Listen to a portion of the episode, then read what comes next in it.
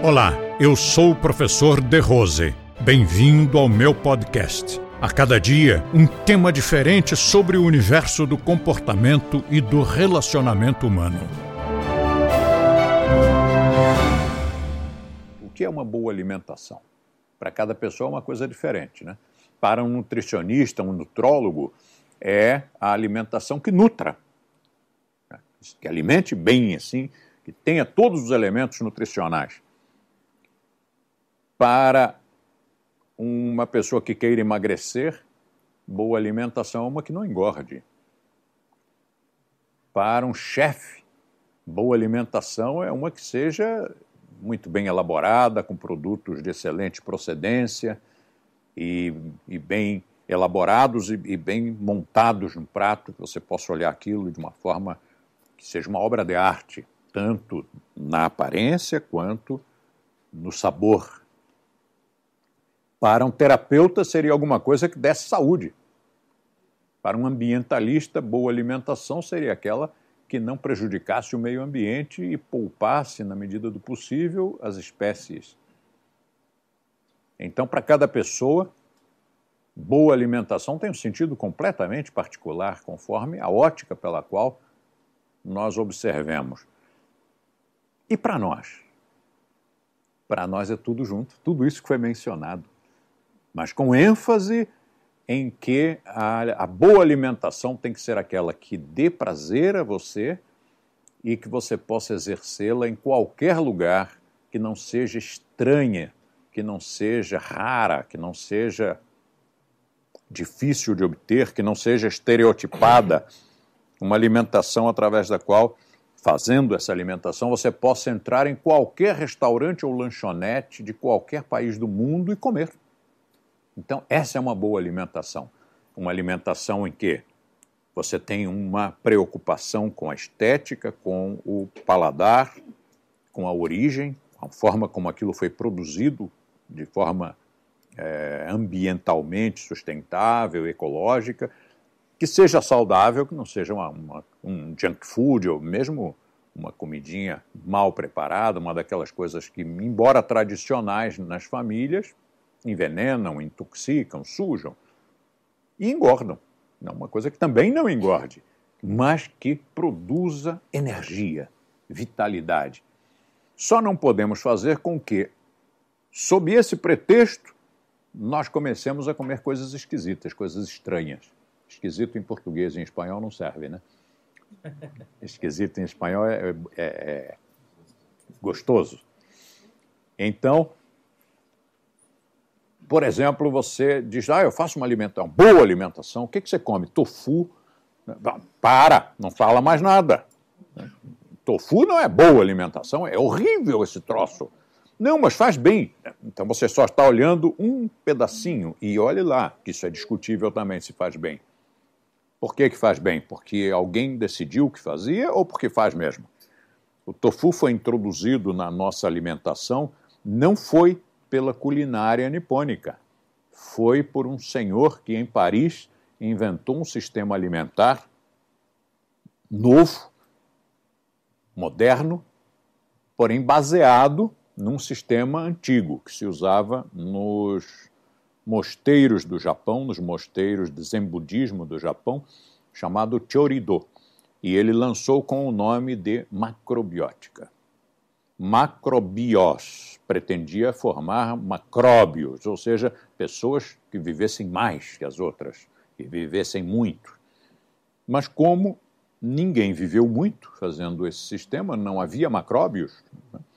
No vegetarianismo havia gente com mais de 100 anos, muitos, muitas pessoas com mais de 100 anos. Havia um em Porto Alegre, um, um senhorzinho, e que com já estava bem, o cara estava velhinho, velhinho, velhinho, devia estar uns 70 anos, e ele corria durante 24 horas em torno de uma praça com uma faixa escrito vegetariano.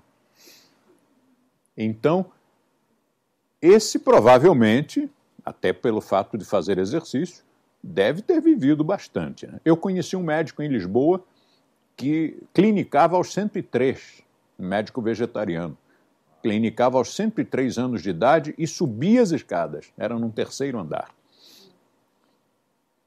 Mas na macro não vi. Né? A macro foi moda durante uns bons anos aqui no Brasil e em outros países e eu não vi. Então acabou saindo de moda. Hoje não, não, não se fala muito em macrobiótica. No entanto, a passagem, a trajetória da macrobiótica pelo mundo ocidental fez com que alguns paradigmas dessa alimentação acabassem contaminando o vegetarianismo. Uma dessas coisas foi tofu. Tofu não era do vegetariano, nunca foi vegetariano, sempre foi da primeiro da alimentação nipônica. E como esse senhor era japonês, ele adotou coisas da sua tradição na macrobiótica, entre elas o miso, shoyu, uma porção dessas algas, o meboshi. O meboshi era uma, uma, uma frutinha, uma, uma ameixa, ameixa salgada, desse pequenininho assim, mais salgada que o próprio sal. Sal puro não era tão salgado quanto o meboshi.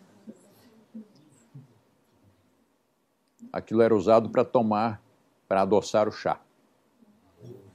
Açúcar era proibido, qualquer coisa doce. Então colocava-se uma umeboshi, amassava-se ali dentro e tomava-se o chá salgado. Bebida quente e salgada. Algumas dessas coisas desapareceram, ninguém mais usa o umeboshi. Mas shoyu hoje está em todas as mesas de restaurantes por aí afora.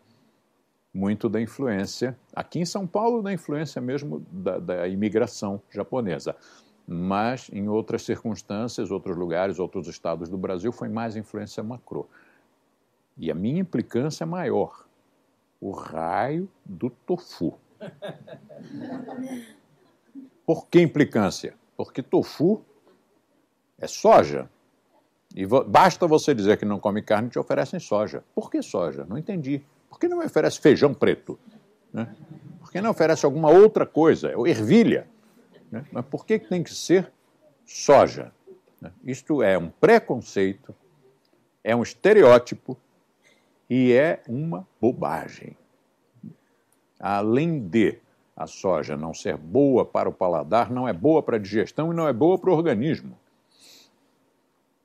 Quando eu comecei a fazer essas experiências alimentares, eu tinha 16 anos de idade. Inventei de comer soja. E o meu pai olhou para mim com muita, muita estranheza e disse: Meu filho, soja é comida de cavalo, comida de porco.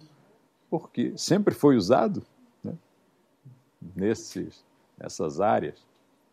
Há uma pesquisa, inclusive, que diz que a pesquisa da Organização Mundial de Saúde, antiga, da década de 80 ou 70, que declara que só com os grãos principalmente soja, que são dados aos porcos em um único país do planeta, apenas com os grãos dados aos porcos nos Estados Unidos, acabar-se-ia com a fome no mundo.